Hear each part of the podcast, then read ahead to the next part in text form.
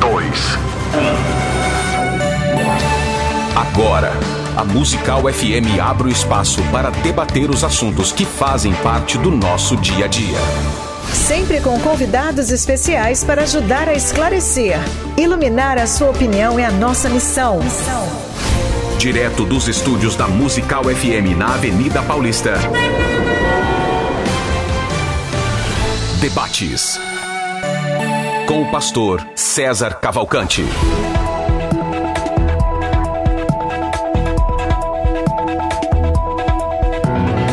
Um bom dia na graça e na paz de Jesus. Eu sou o pastor César Cavalcante e mais uma vez, para a glória de Deus, está no ar mais uma edição do nosso programa de debates aqui da Rádio Musical FM.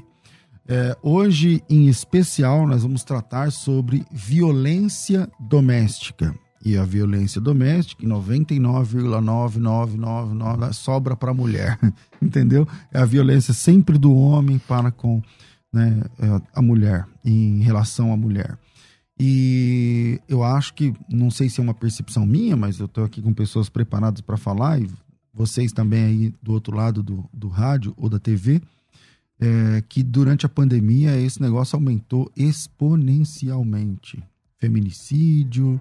Antigamente a gente não falava feminicídio, mas depois começou a se usar essa terminologia. Mas a mulher sempre foi vítima é, de marido, ex-marido e tal. E hoje nós vamos falar um pouco mais a respeito desse assunto, violência doméstica. Sabia que até em, em lares evangélicos, né, líderes, até pastores, tal, tem episódios de violência contra a mulher? E para falar sobre isso hoje, estou recebendo hoje duas queridas, a doutora Luciana Santos, já esteve com a gente aqui em outra ocasião. Ela é psicoterapeuta, com formação em psicologia, é especialista em análise comportamental, com experiência em atendimento a mulheres vítimas de violência, e ela mesma é vítima, foi vítima de violência num episódio onde terminou num. Ela levou tiro, a polícia chegou e o, o marido que tinha atirado nela resistiu, foi trocar tiro com a polícia e terminou morrendo. Bem-vinda aqui, doutora Luciana Santos. Muito obrigada, obrigada pela oportunidade. É um prazer conhecer também a doutora. É uma honra estar aqui novamente com vocês. E bom dia aos ouvintes também. Maravilha. Hoje estamos recebendo aqui uma visita muito especial. É, a doutora é, Rosemary Correia, mas ela é conhecida como delegada Rose. delegada Rose. É, ela é nascida em São Paulo, iniciou sua carreira profissional como professora primária, tendo sido escrivã e delegada de polícia depois. Mas ela foi responsável, historicamente, pela primeira, pela implantação da primeira de, delegacia de defesa da mulher. Lembram quando começou esse projeto de DDM, delegacia de defesa, alguns falavam de delegacia de direito tal, da mulher, onde é, começou a tratar casos de violência contra a mulher.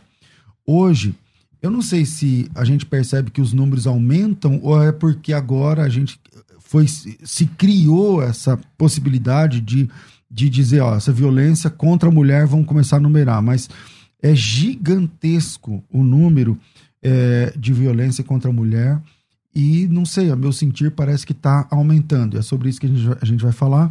Bem-vinda aqui. Vou chamar de delegada Rose. Bom dia, bom dia a todos. Bom dia, Pastor César. É um prazer para mim estar aqui com vocês na Rádio Musical, conhecer a doutora Luciana, saber um pouco da história dela, né? Que a gente vai, com certeza deve ser uma história de superação. E também poder passar algumas informações daquilo que a gente conhece um pouco. Bom, Luciano, vou começar com você. Resume aí rapidamente, assim, sei lá, em dois minutos, a sua história, porque acho que a doutora Rose é acostumada né, a lidar uhum. com isso o tempo todo. É, e aí, para a gente começar a nortear o nosso assunto. A, a minha história começa muito cedo, né? Me casei aos 17 anos com um primo de segundo grau, não era uma pessoa desconhecida. E depois de 17 anos do casamento, eu falo que marcou a minha história, porque foi a metade da minha vida ao lado daquela pessoa. Percebi as traições e quis pedir o divórcio. Ele descobriu antes que eu tivesse a chance de falar e resolveu que se eu não era mais dele, eu não seria de mais ninguém. A gente está muito acostumado a ouvir Clássica isso, essa né? frase, né? Sim. E aí ele me deferiu quatro tiros e no momento que eu abri a, a porta para pedir para os meus filhos fugirem, com medo que ele fizesse a mesma coisa com as crianças, a polícia estava milagrosamente frente à minha casa. Os policiais entraram e Sem que ninguém tenha chamado. não, eles tinham resolvido uma ocorrência porque algum vizinho do condomínio em frente que eu morava ligou para a polícia. Olha o Por milagre. outra razão. tá? 17h30 da tarde reclamando de som. O problema era o som do vizinho que estava muito alto. Então por isso foi lá pra uma coisa É. pacífica, seria. Sim, bem banal, né? Porque Hum. nem tem, nem seria um momento à noite, mas reclamou do som, a polícia foi lá para socorrer, para resolver essa ocorrência e tinha terminado e no exato segundo que ele deu o primeiro tiro, a polícia estava em frente à minha casa. A polícia já, policiais treinados, já perceberam que era tiro, pararam as três viaturas e tinha, eu costumo dizer, tinha seis anjos lá para socorrer. Porque E- você- ia perder a vida ali, né? Eu ia, com certeza, com Os, certeza ia. os tiros todos te, acertaram? Três. Ele, é, o quarto não, não saiu, era na nuca, não, na, a ia bala. não- ali. Sim. Um pegou no braço, esse meu braço não movimenta, não tem movimentos giratórios, eu sinto dores diárias por conta do projétil, e um está alojado aqui acima da artéria, onde eu consigo sentir o tempo todo, por um milímetro. É, eu costumo dizer que até dia 23 de dezembro de 2017 eu vivi o que eu tinha de viver. A partir de agora eu tenho bônus, é extra, é alegria. Gostei alegria dessa. de estar viva. 23 de dezembro, isso é hora, de, isso é dia, isso é data pra entrar numa encrenca dessa. É, meu eu não sei se vocês, vocês tiveram conhecimento, mas dia 24 de dezembro de 2016, um ano antes, um, um moço fez isso com uma família toda em Campinas. Aliás, Foi, não, foi. foi. véspera de ano Não, novo. já virada de ano. De Foi virada, de, dia 31, Foi né? perto da virada ali, ele E- matou, acho que 8, 7. Sim, a esposa, a sogra, então. E eu costumo dizer, na psicologia a gente sabe que um louco inspira outro louco. É a data, é, eles precisam deixar uma marca. Então, se acontece num, qualquer dia do ano, pode se tornar esquecido, mas é uma data especial. É próximo do Natal, então ele vai ficar marcado na vida das pessoas para sempre aquele momento. Todo Natal a pessoa vai lembrar. Sim, Se você sim. tivesse morrido, seus filhos iam. Ia estragar o Natal dos seus filhos. Sim, vida. estragar da família toda. Então, é, essa, essa questão de loucura, eles não querem sair sem fazer estardalhaço e deixar memórias. O negócio é causar. Sim. Doutora Rose, como é que nasceu a ideia de ter uma delegacia voltada para mulher? Você pensou nesse projeto ou você foi escolhida para ele? Eu era delegada de polícia já há 10 anos. Eu sou policial desde 1972, comecei como escrivã de polícia. Em 1976 fiz concurso para delegado e fui trabalhar Como é que em era ser delegada nessa Ah, época, muito minha irmã? difícil. Eu fui, a, é essa eu fui a terceira delegada de polícia mulher do Brasil. Não Caramba, tinha mulheres nas instituições. Existia uma, uma, um machismo muito Você sofreu? arraigado. Porque assim, eu tô falando, vai, pelos próprios policiais, os investigadores, tá? Como é que era? É, é isso? uma coisa muito interessante, porque até ser a delegada da primeira delegacia de defesa da mulher, eu nunca tinha percebido ou sentido alguma discriminação. Meu pai era investigador de polícia, então, na realidade, eu sempre convivi no meio policial.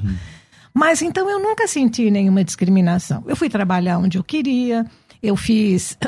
fiz Você era faculdade. lotada onde? Eu Na- comecei como escrivã de polícia, eu trabalhava no gabinete do da, da- Departamento de Polícia Científica.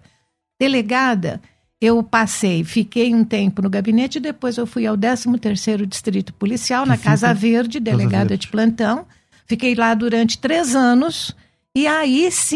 eh, depois disso, eu já frequentava um grupo de mulheres que trabalhavam contra a violência à mulher. Sempre, meu plantão sempre tinham mais mulheres que vinham para falar sobre violência doméstica. Até por Mas a você ser gente- mulher é, e tal. A Mas mulher a queria gente fazer nunca- um BO, preferiria na sua. Claro, mas a gente não tem ideia da realidade. E aí eu frequentava já esse grupo de mulheres, era do PSDB Mulher, e estava a Ruth Cardoso, a Ruth Escobar, Cida Medrados, Laê Cobra. E aí começou um trabalho para a eleição do Montoro, Uhum. e as- essas mulheres pediram ao Montoro, olha, se você ganhar, do você precisa... Foi, foi em 1985. Hum. Aí falaram para o Montoro: se você ganhar a eleição, você tem que fazer alguma coisa para as mulheres. Nós vamos te ajudar, mas você tem que fazer alguma coisa para as mulheres. E ele ganhou. Essa mulherada foi toda para lá. E a primeira coisa que surgiu foi o Conselho Estadual da Condição Feminina, que é um conselho de direitos que faz a ligação da sociedade com o governo nas políticas de mulheres. Quem começou esse projeto, então, foram... Montoro. Foi o Montoro, mas na verdade Das as mulheres, mulheres, não, que é uma- já apoiavam o Montoro. Pastor, é uma coisa muito interessante, porque não veio de cima para baixo. Ao contrário, veio do grupo de mulheres que conhecia o problema, que sentia o problema. Esse Conselho da Condição Feminina, do qual eu faço parte hoje, Uhum. eh, foi ao governador e pediu que queria um, um ambiente diferente para uma mulher fazer uma denúncia. E o porque- Franco Montoro era muito aberto. nossa, pra- era pra maravilhoso. Isso, é, e aí palavra, começou a surgir a ideia. Pra você ter uma ideia, da ideia, a criação da primeira delegacia da mulher foi um mês. Caramba, Um mês. cara. Se fosse hoje não era assim. As, não, as mulheres foram para cima, Mas aí e quem o teve Michel? Temer- Você sabe quem é a mãe ou o pai do projeto? um grupo.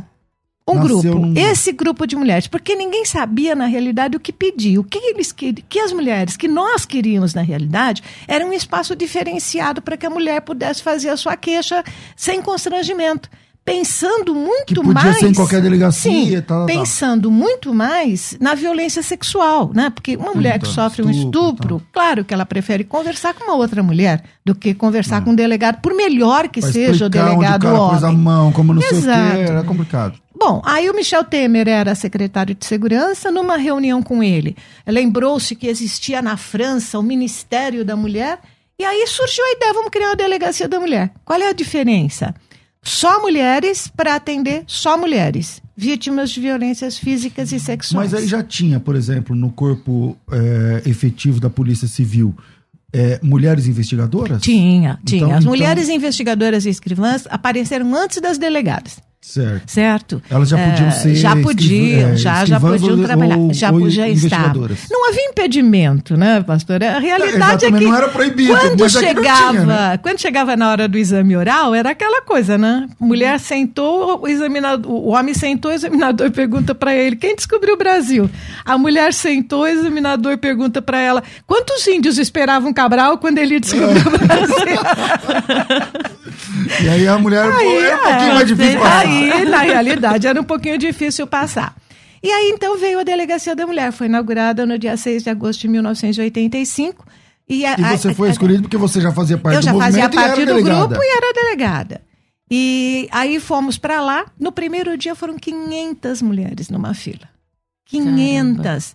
A Caramba. imprensa deu muita, muito Verdade. espaço para a Delegacia da Mulher, porque era uma coisa inusitada. Onde foi a primeira? Foi no Parque Dom Pedro. Ela ainda existe ali? Não, não. Ela ficou ali durante um tempo, depois se construiu um prédio próprio, numa rua paralela a 25 de março, e ela está lá ainda Ela hoje. está lá. Então primeira. você foi a delegada dessa primeira. Dessa primeira durante delegacia. quanto tempo você ficou? Eu fiquei lá durante quatro. Eu fui para lá em 85, fiquei cinco anos.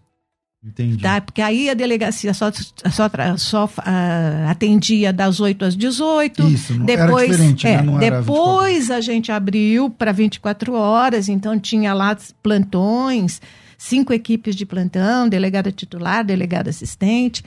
Eu digo que a Delegacia da Mulher foi a primeira política pública da mulher que aconteceu nesse país. E a partir da Delegacia da Mulher, das necessidades que a Delegacia da Mulher mostrou, surgiram as outras políticas públicas. Por quê?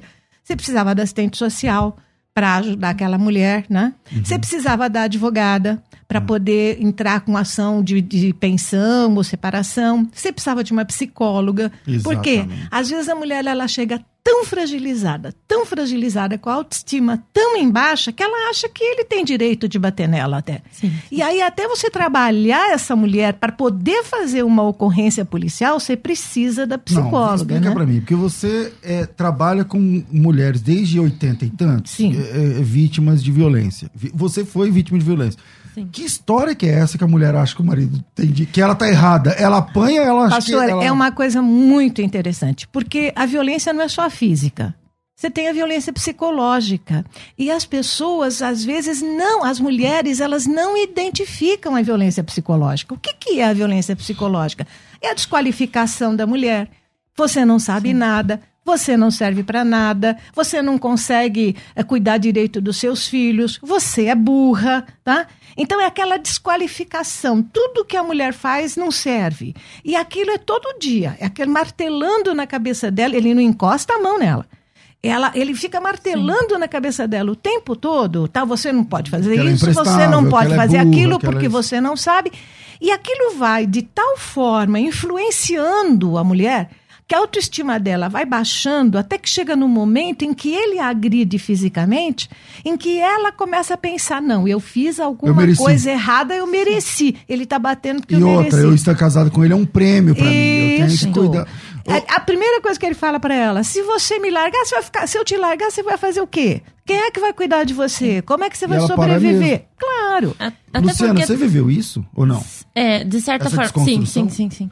É, eu costumo dizer que é um investimento, isso não acontece por acaso, não é? Eu falo, a violência psicológica é mãe de todas as outras. De todas as outras. É, e o agressor, ele atinge a mulher naquilo que ela mais preza.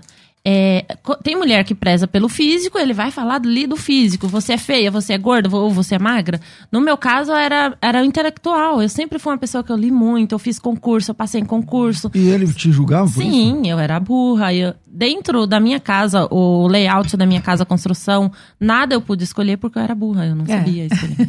é bem é, aí. Mesmo Mas tendo, muitas é... mulheres não identificam isso. Sim. Esse e, comportamento abusivo. É, e eu tenho déficit de atenção, eu esqueço onde eu coloco a chave, né? Então vai buscar a chave, busca ali. E tudo isso era motivo para ele ficar nervoso e a culpa era minha.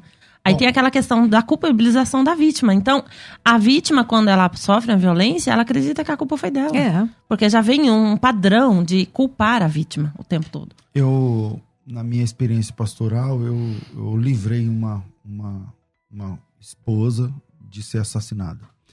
E, e quando eu levei, é, quando ela, ela chegou em casa, eu, eu tava no trabalho, falei, pega onde você estiver, não fala para ninguém, desce em tal lugar, a minha esposa vai te buscar. E, e, e, desliga o celular. E aí, quando ela chegou em casa, ela, eu me lembro bem que ela falava assim: não, mas ele é uma boa pessoa. É. Ele é uma boa pessoa. ele é bom. É que eu, do jeito que eu falo, do jeito que eu tá.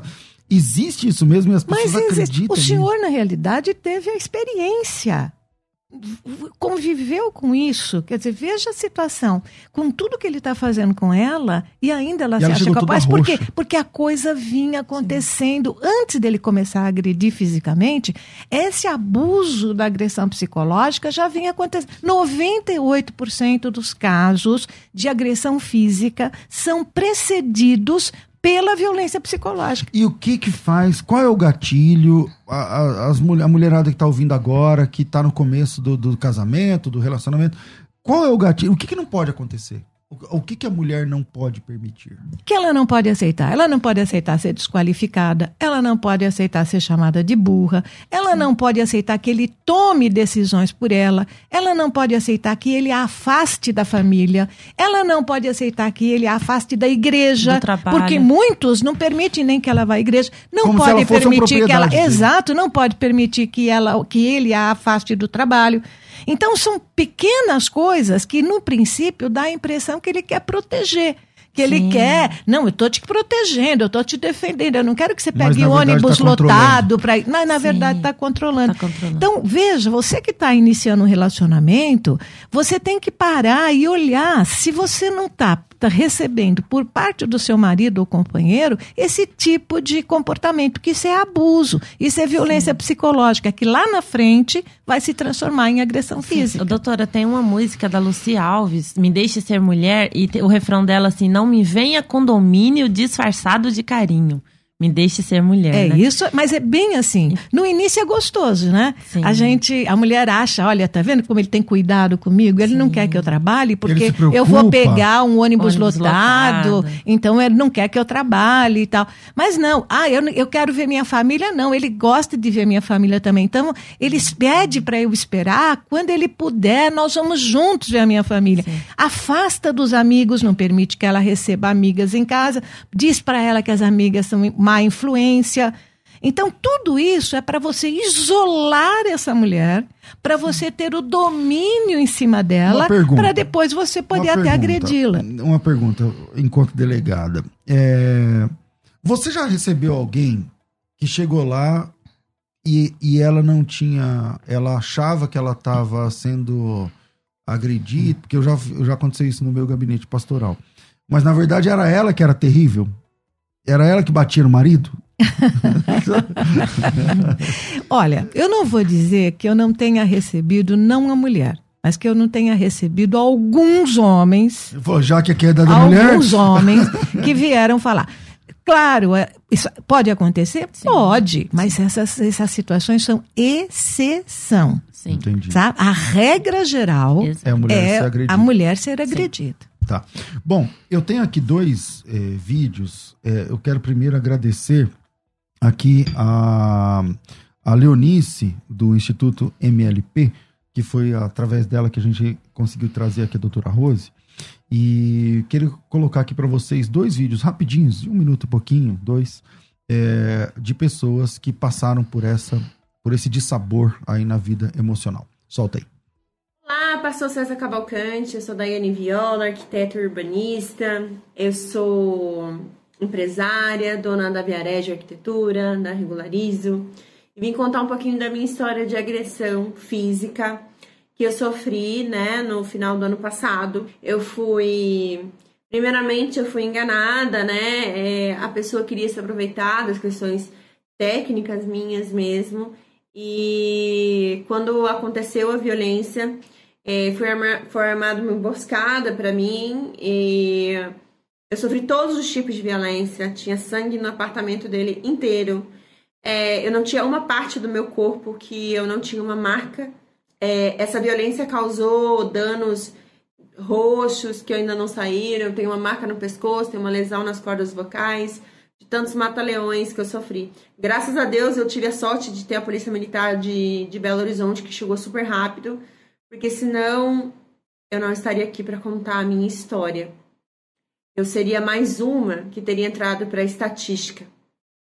Infelizmente ou felizmente, eu entrei para a estatística das mulheres que apanham e que o seu agressor, mesmo preso em, flagra, né, em flagrante, ele sai pela porta da frente. Nos pedem muito para denunciar, nos pedem muito para ligar para um 80, mas a lei não é, não é cumprida realmente ou ela não é justa como deveria ser, né? Então, é, eu espero poder ajudar outras mulheres sobre, esse, sobre isso. Que eu posso dizer que a gente tem que superar, levantar a cabeça e seguir em frente e não deixar que esses crimes fiquem impunes. Impunidade, não. E, claro, não existe luta sozinha.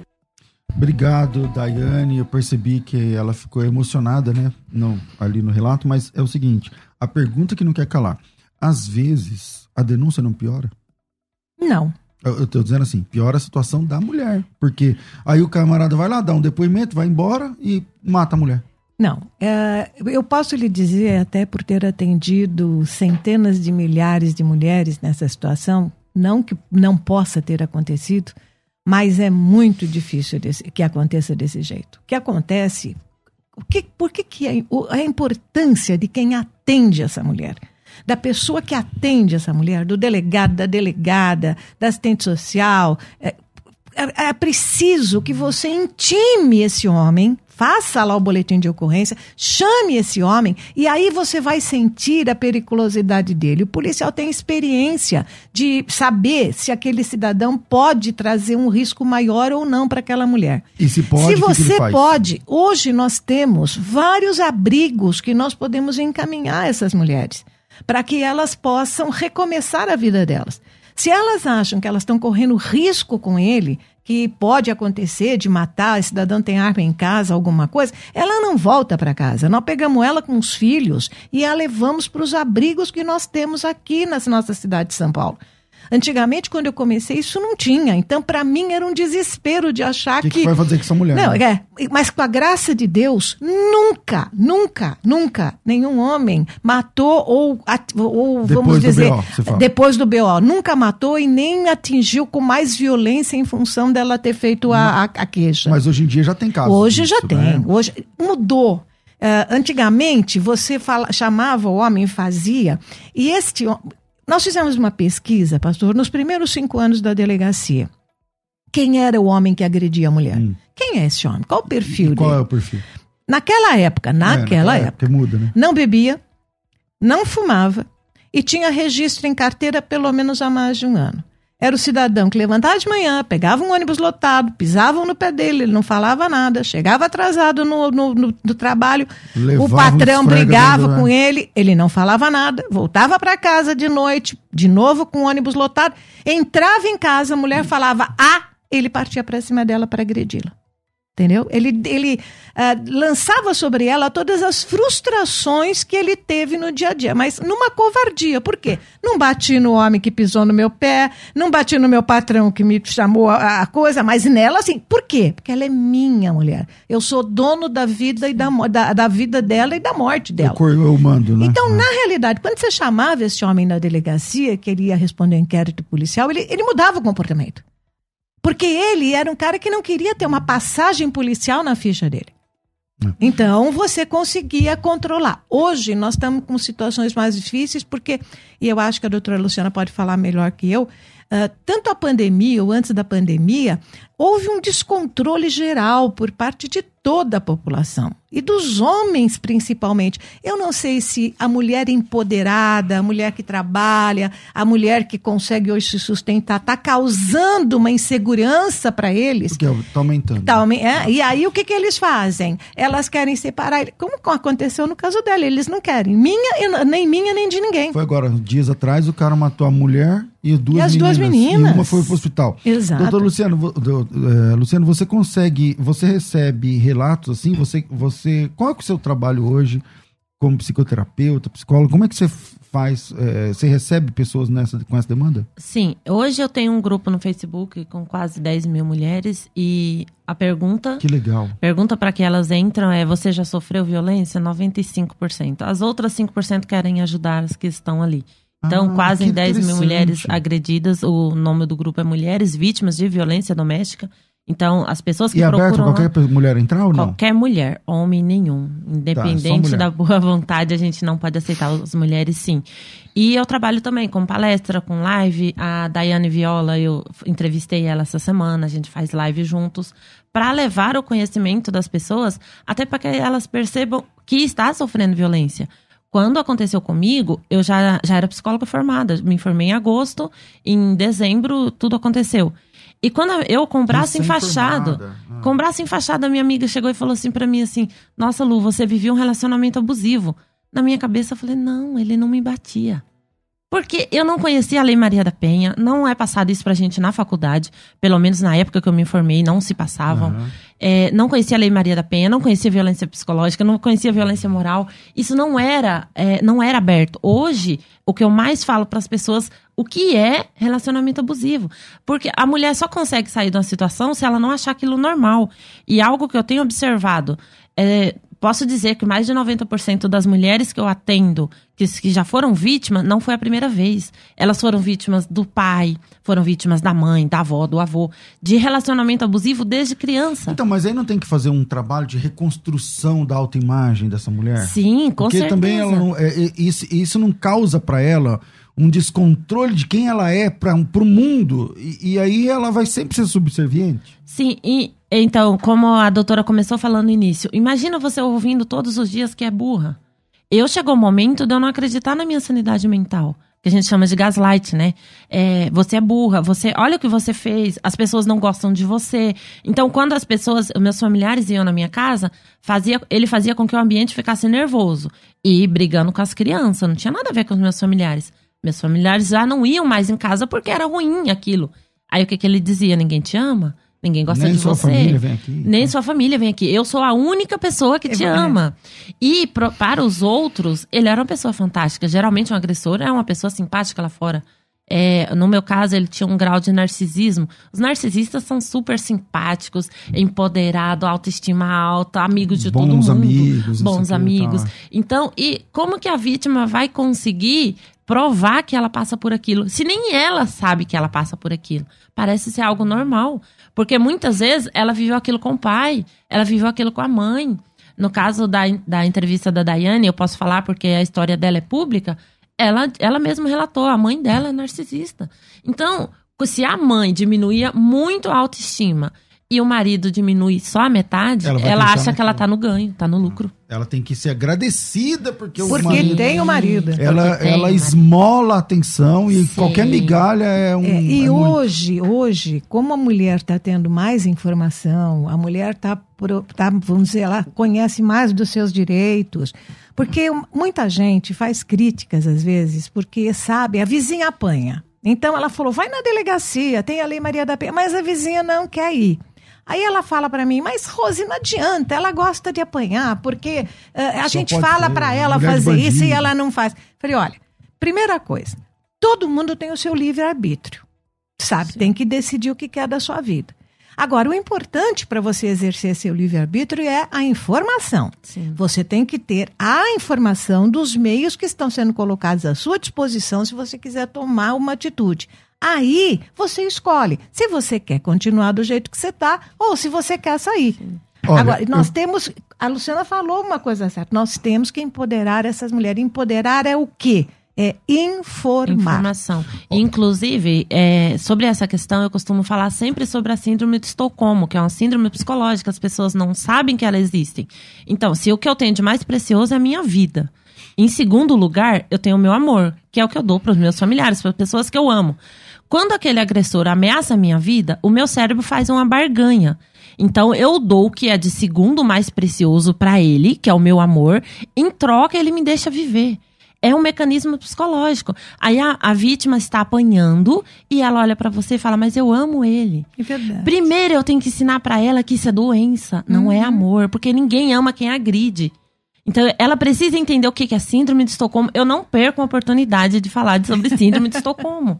Porque as pessoas falam, ela não tem vergonha. Eu tentei ajudar. Tem mulheres que elas, os parentes vão, resgatam, levam para um abrigo, cuida ela volta. dentro de casa e ela foge. Ela rompe com a Ela família por, rompe por causa do por cara. causa- Pra dele. ficar. Ah. Por quê? Porque ela está no estado psicológico de síndrome de Estocolmo. Ela, está Ela precisa de um tratamento ah, psiquiátrico, às Sim, vezes, sim. né? Nem só Olha, psicológico. tem um número, eu não sei, talvez o doutor Rosa vai saber, que a mulher vai lá, faz a queixa e ela retira a queixa depois de uma conversa com o cara.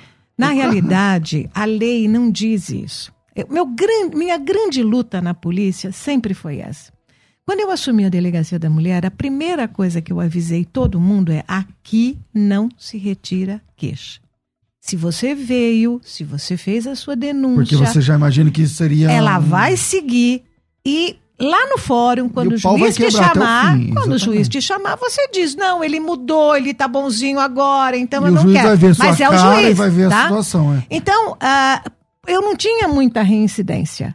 Ou porque ela apanhava de novo e não ia voltar porque sabia que não retirava a queixa, ou porque ele mudava, porque sabia que acabou a brincadeira Que uma- de ir, um voltar e voltar. É, mas então não pode. Mas hoje vem- se tira, né? Enfim, É. Tá errado, porque a lei não diz isso. A Lei Maria da Penha diz que a lesão corporal, o crime da violência doméstica, é um crime de ação pública. O que, que é um crime de ação pública? Chegou o conhecimento da autoridade, É, tem fato, que instaurar. O fato aconteceu. Eu chego lá e falo, ó, é, o meu marido me bateu. Aí Tô machucada, chegou lá e falou assim, tô não tudo, bateu. é. Aí é outro crime, é uma falsa comunicação Falsa de crime. comunicação de crime. Exatamente. Agora vamos lá. Eu, eu queria aproveitar esse tempo para se tiver alguma mulher, alguma mulher que queira, né, dar aí o sua, fazer uma pergunta, dar o seu relato, perguntar se na situação, na sua situação, se se merece um boletim de ocorrência ou não. Se então eu vou abrir aqui o nosso WhatsApp. Você não precisa se não precisa se identificar, tá certo? Então é, o seu número não vai ser divulgado nem nada. O meu WhatsApp aqui para você entrar ao vivo através do áudio é 98484 9988. 011 São Paulo 98484 9988. Ah, olá, prefiro não me identificar. Minha situação é a seguinte: conta a situação rapidinho e eu quero perguntar ou para psicóloga ou para delegada tal coisa, tá bom? Então vamos, vamos, vamos lá. Dá acho que dá para atender umas duas ou três nesse caso, mas tem que ser rapidinho. Então pega o celular aí, 011 São Paulo. Se você estiver fora de São Paulo, 11 98484 9988. Eu vou pro intervalo e na volta a gente atende. Vai. Agora você pode ouvir a Musical FM além dos 105.7 em qualquer lugar do mundo. Faça já o download do nosso aplicativo.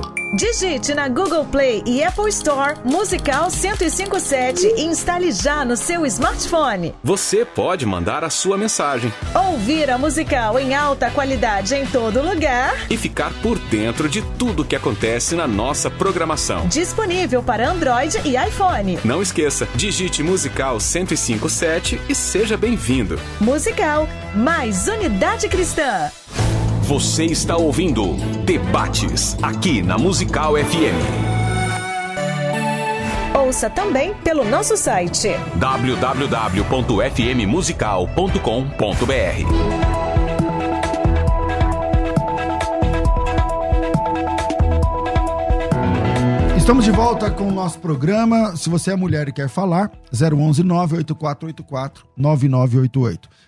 Tem que fazer uma propaganda aqui rapidinho, senão vou ser mandado embora, mas eu te, quero voltar logo para o assunto. Então vamos lá. Se você quer aprender a Bíblia é, de verdade, tem um curso que é o curso de Bibliologia. Esse curso tem bolsa de estudos com 50%, quer dizer, o curso custa 100 reais por mês, mas está pela metade, então você paga R$ 49,50. É, se você pode investir R$ reais aí no seu processo de aprendizado é, da Bíblia, então esse curso é para você. Para fazer a inscrição, é, a inscrição, a matrícula é gratuita, o acesso é online, então você recebe o acesso em, sei lá, em uma hora no máximo, depois da sua inscrição, e o curso começa hoje, tá certo? Você fazendo a inscrição, você recebe um livro, o livro não chega hoje, porque a gente não é tão rápido assim, né? O acesso é hoje, mas o livro chega na sua casa em alguns dias, é, através do SEDEX. E para fazer a inscrição, é só me chamar, coloca teu nome, tracinho Bíblia e manda para mim aqui, ó. 011 São Paulo, 99 007 6844. 011 São Paulo, 9 90 07 6844. Curso de Bibliologia disponível para você. Já volto aqui, não precisa nem colocar o intervalo, o, a vinheta, porque eu já quero ganhar tempo. É, eu tenho mais um vídeo, enquanto isso você manda o teu relato aí, 011, para você mandar o relato é no 984849988, beleza? 011 984849988. Tem aí o VT da Evandreia Nardoni, é, testemunho do projeto Orquídea Azul. Solta aí. Olá, pastor César, tudo bem? Eu me chamo Evandreia, tenho 41 anos e sou uma sobrevivente. Eu vivi num relacionamento abusivo durante longos anos aonde a violência era a única plenitude que havia dentro do meu lar. Eu sofri todo tipo de violência que uma mulher pode sofrer. E a pior delas, o qual eu acredito, é a violência psicológica que destrói o nosso autoestima. Mas eu nunca perdi a minha fé. Embora houve momentos de extremo espancamento em que eu acreditava que a única esperança para minha vida era a morte, mas não. Foram momentos de horror, de desespero em que eu estive face a face com a morte, mas a fé nunca permitiu que isso acontecesse comigo. Eu era uma pessoa aprisionada onde eu não podia ter uma vida em sociedade, mas eu consegui sim uma libertação, eu consegui através da justiça a separação, dessa separação eu fui para um abrigo onde eu fiquei protegida e tive todo tipo de amparo. Pós sair do abrigo, eu fui embora do estado, eu recomecei a minha vida e dentro dessa luta sempre junto com os meus filhos, que foram os meus filhos que me alicerçaram, que me deram forças e a gente se manteve no amor. Dentro de toda essa vivência, nós, eu e meus filhos, né, nós criamos um projeto chamado Orquídea Azul. Ele está no projeto de elaboração e em breve estará em execução o qual nós queremos mostrar para as outras pessoas, para as outras mulheres que vivenciam hoje essa situação, que é possível sim vencer, é possível sim sair desse quadro, mas o primeiro passo nós que temos que dar. O mais importante aí, bom, obrigado, querida Evandréia, Deus abençoe. É, olha que relato, cara. O pior de todas as violências, eu sofri todas, é que ela disse, mas a pior é a psicológica, porque o olho roxo, vai voltar ao normal, porque, sei lá. Mas a violência psicológica muda a pessoa, tá? Muda a pessoa. Então, e até porque, na hora de ficar com o olho roxo, junto com aquela violência física, também tem a violência psicológica. Ele não bate com a boca fechada. Ele bate xingando, entendeu? maltratando, humilhando. Infelizmente, nosso tempo é curto. Vamos para primeiro o WhatsApp, vamos ver se, se a gente consegue ajudar alguém. Vai. Ah, meu nome é Silmara, eu venho de um relacionamento abusivo, é, onde o meu marido, referente ainda era pastor de igreja, né? É, como a, a psicóloga psicóloga disse, né, que eu acho como era igual um psicopata, né, que a pessoa é boazinha e em casa era um monstro, né? É, ela disse que tem várias amizades na rua, era como era o meu, né? Tem tratamento referente a isso? Porque mesmo assim, depois que a gente terminou com dois dias, ele já tinha outra pessoa, né? E depois ele queria trair a outra pessoa comigo. Um vagabundo, né? Falando Nossa. que é pastor, você é um vagabundo. É. Pode falar, doutor. Olha, é, uma das coisas importantes da gente colocar uh, até que nós temos uma, uma casa chamada Casa Sofia, que faz o atendimento de mulheres vítimas de violência doméstica, aconselha, tem psicólogas, tem tudo. Pastor Silas, em 40% das mulheres que vão a essa casa são evangélicas. É sério? 40%, a estatística Sim. colocada. E a gente tem notícia, tem notícia de que as mulheres evangélicas são uma das que mais sofrem violência, tanto Sim. psicológica quanto física. E para elas é muito mais difícil denunciar, porque às vezes elas então, se tabu, prendem né? na fé que vão rezar porque ele vai melhorar, porque Deus vai ajudar. Mas tem um ditado que diz: Deus, eu te ajudo, mas você tem que se ajudar fazer também. Parte, você né? tem que fazer a sua parte. Você está vendo a situação que está chegando? Procura a polícia.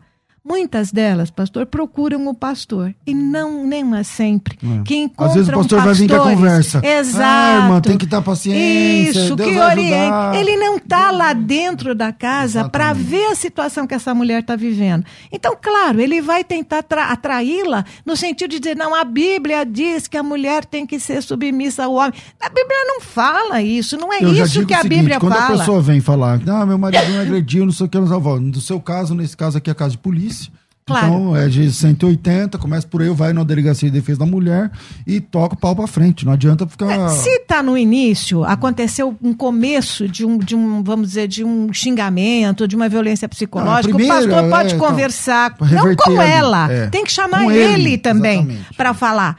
E, mas se chegou no ponto da agressão física. Às vezes é desde o não namoro. Tem, Muitas não vezes tem. é desde o namoro. É desde o namoro. Infelizmente tem... é isso que está acontecendo hoje. Quer falar sobre isso? É, ela perguntou se caso a. se tem cura, né? Essa psicopatia, o narcisismo. Não tem cura porque eles não se acham doentes. Para eles, os doentes somos nós. Então, eu não conheço um caso de um narcisista ou de um psicopata que teve uma cura, porque eles não vão para terapia, eles não precisam, eles são manipuladores, todas as outras pessoas são inferiores.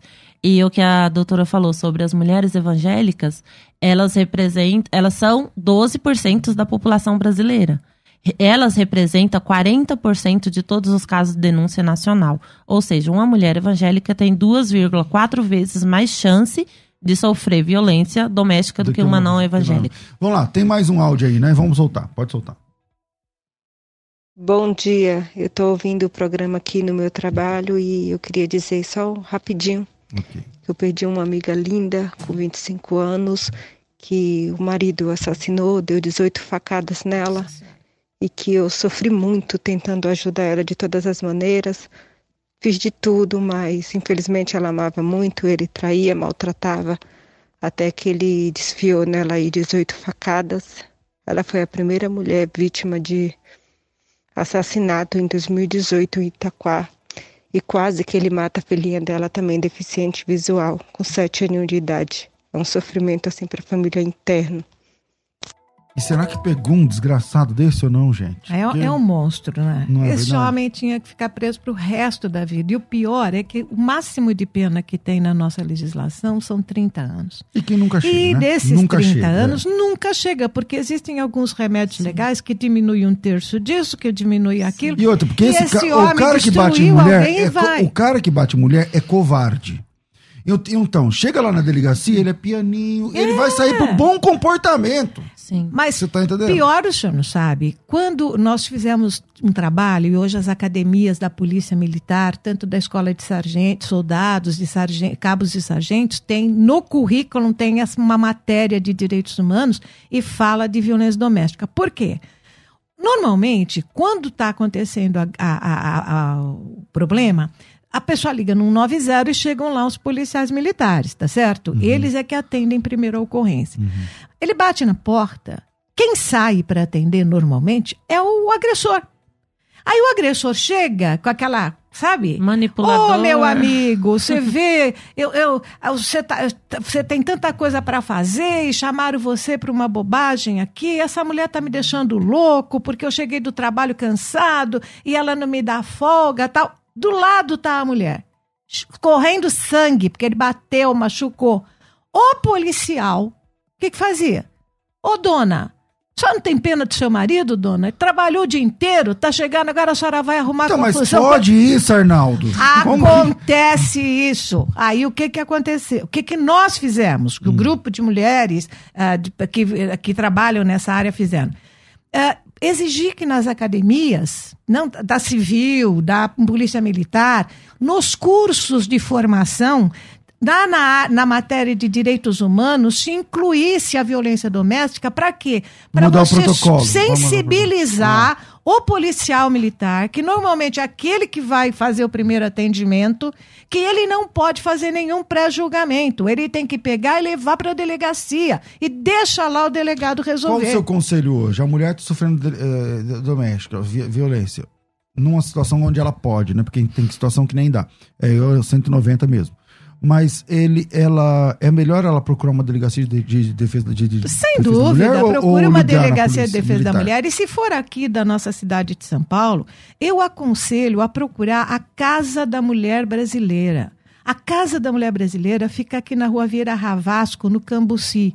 Nessa casa, a mulher entra, ela tem psicóloga, assistente social, ela tem a delegacia da mulher, Mas não tem muita demanda? Chega lá, tem uma Pastor, sei o quê. não. Ela tem a juíza, ela tem a promotora e ela Caramba. tem a Tá defensoria. ali. E se ela não puder voltar para casa, tem alojamento Dá lá mesmo para ela ficar num único lugar. Ela não tem que sair para canto nenhum mais. Como é que chama essa casa? Chama-se Casa da Mulher Brasileira, na rua Vieira Ravasco 26, no Cambuci. Eu percebo- Atende 24 Eu horas. percebo que você é uma pessoa politizada, até porque esse movimento nasceu de uma ala é, política na eleição do Franco Montoro. Hoje, quem tem mandato, sendo homem ou mulher, mas que está preocupado com, a, com esse tema que nós estamos abordando aqui? Pastor, eu fui deputada estadual durante quatro mandatos. Uhum. 90, 94, 98, 2002 e 2006 eu, perdi. Fui deputada e a minha bandeira de luta era Era essa. essa, claro. Hoje nós temos na Assembleia Legislativa do Estado de São Paulo a deputada Edna Macedo, que é sensacional na luta contra a violência à mulher. A gente tem a Maria Lúcia Amari, que é de Sorocaba e tem um trabalho também nessa área muito bom. Temos a, a, a, eh, a Valéria Bolsonaro, que inclusive visitou conosco a Casa da Mulher Brasileira, Valéria, é. e ela também, ela, Ela trabalha encampou mais na educação, também, mas é. ela também luta por isso. E na Câmara Municipal, aqui a gente tinha muito a deputada, a vereadora Adriana Ramalho, que não conseguiu se reeleger, mas nós temos a ve- a vereadora Patrícia Bezerra, que é ótima também, a Juliana Cardoso, você vê que é, é suprapartidário. É, a Juliana Cardoso, que trabalha. A, a defesa da mulher não tem partido. Tanto que ela não tem partido, quanto ela não tem classe social. É a violência mais democrática que existe. Ela acontece em todas as classes Tem outro, sociais. tem outro vídeo? Outro. outro hum, é, tem um vídeo, não tem? Então vá, solta. Você passou por, por uma situação extremamente complicada, né? Pelo vídeo, não foi uma violência assim de sair quebrada nem nada, mas foi muito ruim, imagino, pra você. Como é que chegou nisso, Kézia? Olha, é, isso já assim aconteceu já desde o início, né? O relacionamento já era abusivo, então. Já, já era abusivo assim, já do primeiro dia ele falou, mas ele falou de uma forma tão assim sincera. Ah, eu sou estressado, eu sou ciumento. E eu achei que, assim, por ele qualificar. Você tava ele- quanto tempo naquele relacionamento? Eu tava. Não, tinha acabado de conhecer. Já no, na primeira semana. Aquilo só- ali foi na primeira semana? Primeira semana. ele- Não, aquilo não. Aquele vídeo. Ah, tá. Aquele vídeo, Ah, na não. verdade, é o segundo vídeo. Né? O primeiro vídeo foi quando a gente tinha, tava com um dia de casado. Casei dia 10 de outubro. Não, a gente, não, não, então calma aí. Então calma aí. Na primeira semana de conhecer o cara, primeiro ele já dia- falou pra você, ó. Não, eu na primeira semana, isso. Conheci ele em agosto Aham. do ano passado. Ele era crente e tal, como que é? Sim, falou pra mim que era e que era batizado diácono. E ele congregava numa igreja e tal, tudo certo. Tudo bonitinho, né? você É, olhava, só não mano. falar ia o nome ser- porque, né? Não, tudo que bem. tadinho, o pastor não tem Não, não tem nada a culpa, ver. né? Mas ele falou que era. Uhum. E a gente quer aquela coisa, Você homem falou, de Deus, achei o né? cara, homem tal, de Deus, poxa, achei. ele era bonito, homem de Deus. Eu falei, não, não, esperando em Deus, tô sendo sincero. É de Deus. Falei, ah, achei Eu o meu escolhido, o sim, Isaac. É o que acontece com muitas. Casei, No casamento foi tudo sim. bem e tal? Não, no primeiro dia, na lua de mel.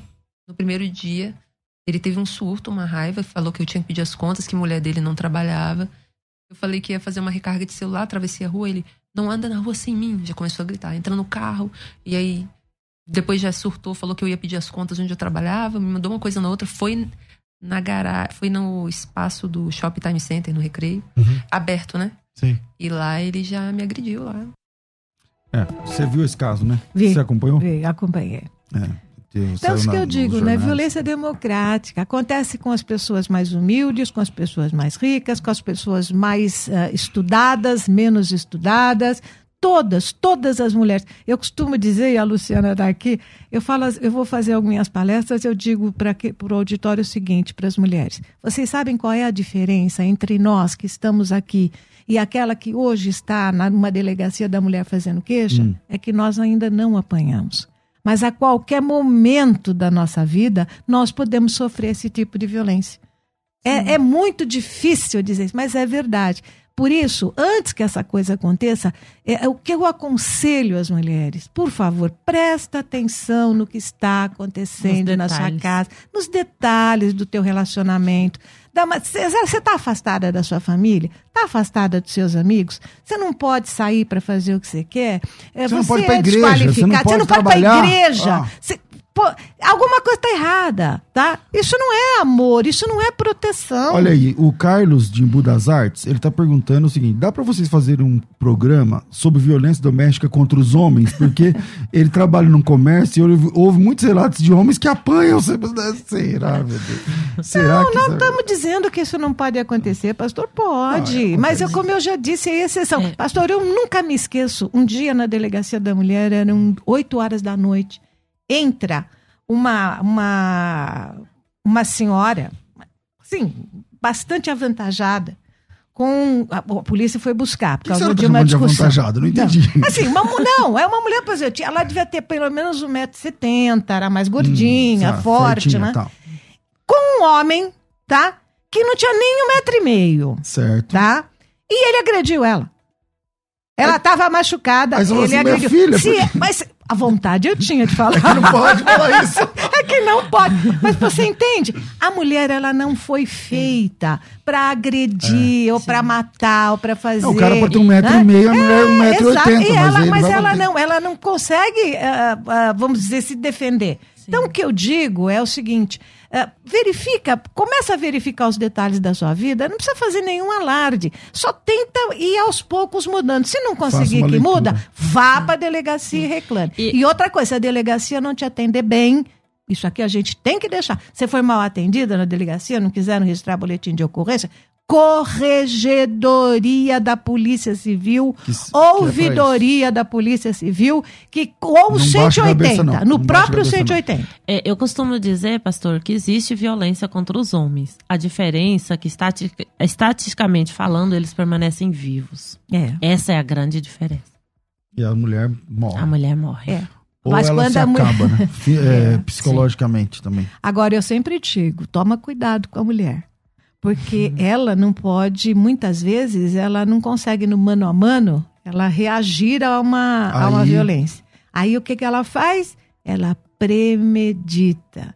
E aí, pessoal, sai de baixo, porque a vingança dela é, maligna. eu lembrei isso. Agora é o seguinte, é, eu gostei muito, é, o, o Rose, da, da o Rose não, a Luciana, da, do grupo do, do Facebook. Facebook. Vamos divulgar esse grupo? Como é que funciona? Mulheres que estão numa situação aí de iminência, de ah, a, a, a, a violência tem sido psicológica, não entrou no físico mas pode ser uma questão de tempo e tal. Como que ela faz para entrar nesse grupo aí? Como é que funciona? Ela é só acessar o Facebook, né? Mulheres Vítimas de Violência Doméstica. Coloca lá na, na procura. Isso, na procura. Vai ela vai entrar e a gente vai aceitar. A gente olha primeiro para verificar se é realmente é uma mulher, a gente faz uma pesquisa e a gente aceita. O nosso grupo a gente não consegue ajudar muita coisa, mas pelo menos a gente dá voz a essas mulheres. Elas falam os relatos e principalmente aquelas que apanhou. Mas elas conversam e... entre elas também, sim, porque uma, sim. Isso, isso ajuda ajuda. É elas é entram e elas vão saber que a história das outras é parecido, que aquele pedido de desculpa do agressor dela, outros quase 10, 10 mil já pediu e também. Que isso é um padrão, né? Sim, e principalmente é, lá eu tô sempre falando para as meninas, querem fazer live comigo, querem falar a sua história só dentro do grupo para não sair para fora? Pode falar, porque a vítima, muitas vezes, elas são caladas, elas não podem falar. Os familiares, todo mundo quer que a vítima fique calada. Às vezes, o caso dela segue segredo de justiça. Tem mulher ela não que, pode falar. Tem mulher que sofre e nem a mãe dela sabe. Nem Sim. o pai dela sabe, nem ninguém sabe. E muitas vezes, quando ela começa a falar, é, não é um assunto que as pessoas querem ouvir. Né? As pessoas não querem. Eu mesma, na, meus familiares. Você só fala disso, só fala disso. Poxa, eu, eu quase morri. A graça que eu tenho de estar viva, hoje eu falo a minha história. Eu falo disso todas as vezes possível, porque se eu soubesse antes, eu não teria passado por isso. Então eu não quero que outras mulheres passem. A vez que eu tinha uma paciente minha de 17 anos, eu consegui fazer com que ela enxergasse que aquilo era um relacionamento abusivo e ela saiu daquele relacionamento, eu senti como se eu estivesse resgatando a mim mesma com ah, 17 anos. Verdade. Você se viu ali. Sim. Bom, infelizmente nosso tempo é curto demais. é, doutor Rose, obrigado. Um privilégio muito grande te receber aqui. Foi um prazer muito grande estar com você. Estou sempre às ordens naquilo que eu puder ajudar. A Luciana também, estou às ordens se puder ajudar em alguma coisa. Divulga um abraço para todos. A casa que você falou. Casa da Mulher Brasileira, Rua Vieira Ravasco, número 26, no Cambuci. É aberta 24 horas e todos os tipos de serviço tem na casa. Ah, tá aparecendo ali, olha que legal. Isso olha que linda Legal, é. legal. Olha que, olha que coisa bonita. Muito bom, é obrigado, linda. Rafa. Obrigado mesmo. Até o ambiente é maravilhoso, olha. Maravilha. E, e você pretende seguir na política ou não? Não, eu não faço, quer. eu vou continuo fazendo política, mas política sem mandato. Ah, não, tá, pretendo não, não me candidatar, não. Pleitear. Não, não. Legal. Mas eu não sei, sinto falta, porque sua voz era muito importante, né, na, hum. para, para o estado de São Paulo, tal, sobretudo né, nesse momento que a gente vive de crescimento dessa onda de violência, né? Mas, enfim. É, Luciana, obrigado, querida. Imagina. Deixa seu contato, rede social, o que, que você quer divulgar? É o meu Instagram, arroba terapeuta de mulheres, tudo junto. É, qualquer mensagem que mandar, às vezes a gente demora para responder, mas eu sempre respondo dúvida para tirar é, mensagens. Eu recebo mensagens emocionantes. É, semana passada recebi, recebi, recebi uma mensagem assim, Lu, como sair de um relacionamento sem morrer? São, são, são mensagens muito profundas e. Terapeuta de Mulheres. Terapeuta de Arroba mulheres. Terapeuta de Mulheres. Isso. Maravilha. Doutor Rose, suas redes sociais qualquer? É rosmari.correia no Facebook. Rosmari. Por que não colocou lá a delegada Rosmari? Eu vou trocar, eu não consegui. Sabe, eu não sou boa nessa tecnologia. não, mas eu vou trocar Rose. e eu vou pôr o delegada Rose. Gente, obrigado vocês. Deus abençoe. Obrigado Obrigada. vocês, ouvintes. Deus abençoe. Rafa, parabéns. Fiquei sabendo que é seu aniversário hoje. Tudo de bom para você. Você é uma bênção aqui no programa. Deus te abençoe, meu irmão, meu amigo. E parabéns pela rapidez dele colocar a Casa da Mulher Brasileira. Opa. Gente, Deus abençoe todos vocês. Eu fico por aqui. Amanhã tem mais. Tudo isso e muito mais a gente faz dentro do reino, se for da vontade dele. Você ouviu Debates na Musical FM. Dentro de alguns minutos, este programa estará disponível no seu aplicativo de podcast. Basta digitar Debates Musical FM e ouvir a qualquer momento, quantas vezes quiser. Disponível para Spotify, Deezer e os tocadores da Apple e Android. Musical FM. Mais unidade cristã.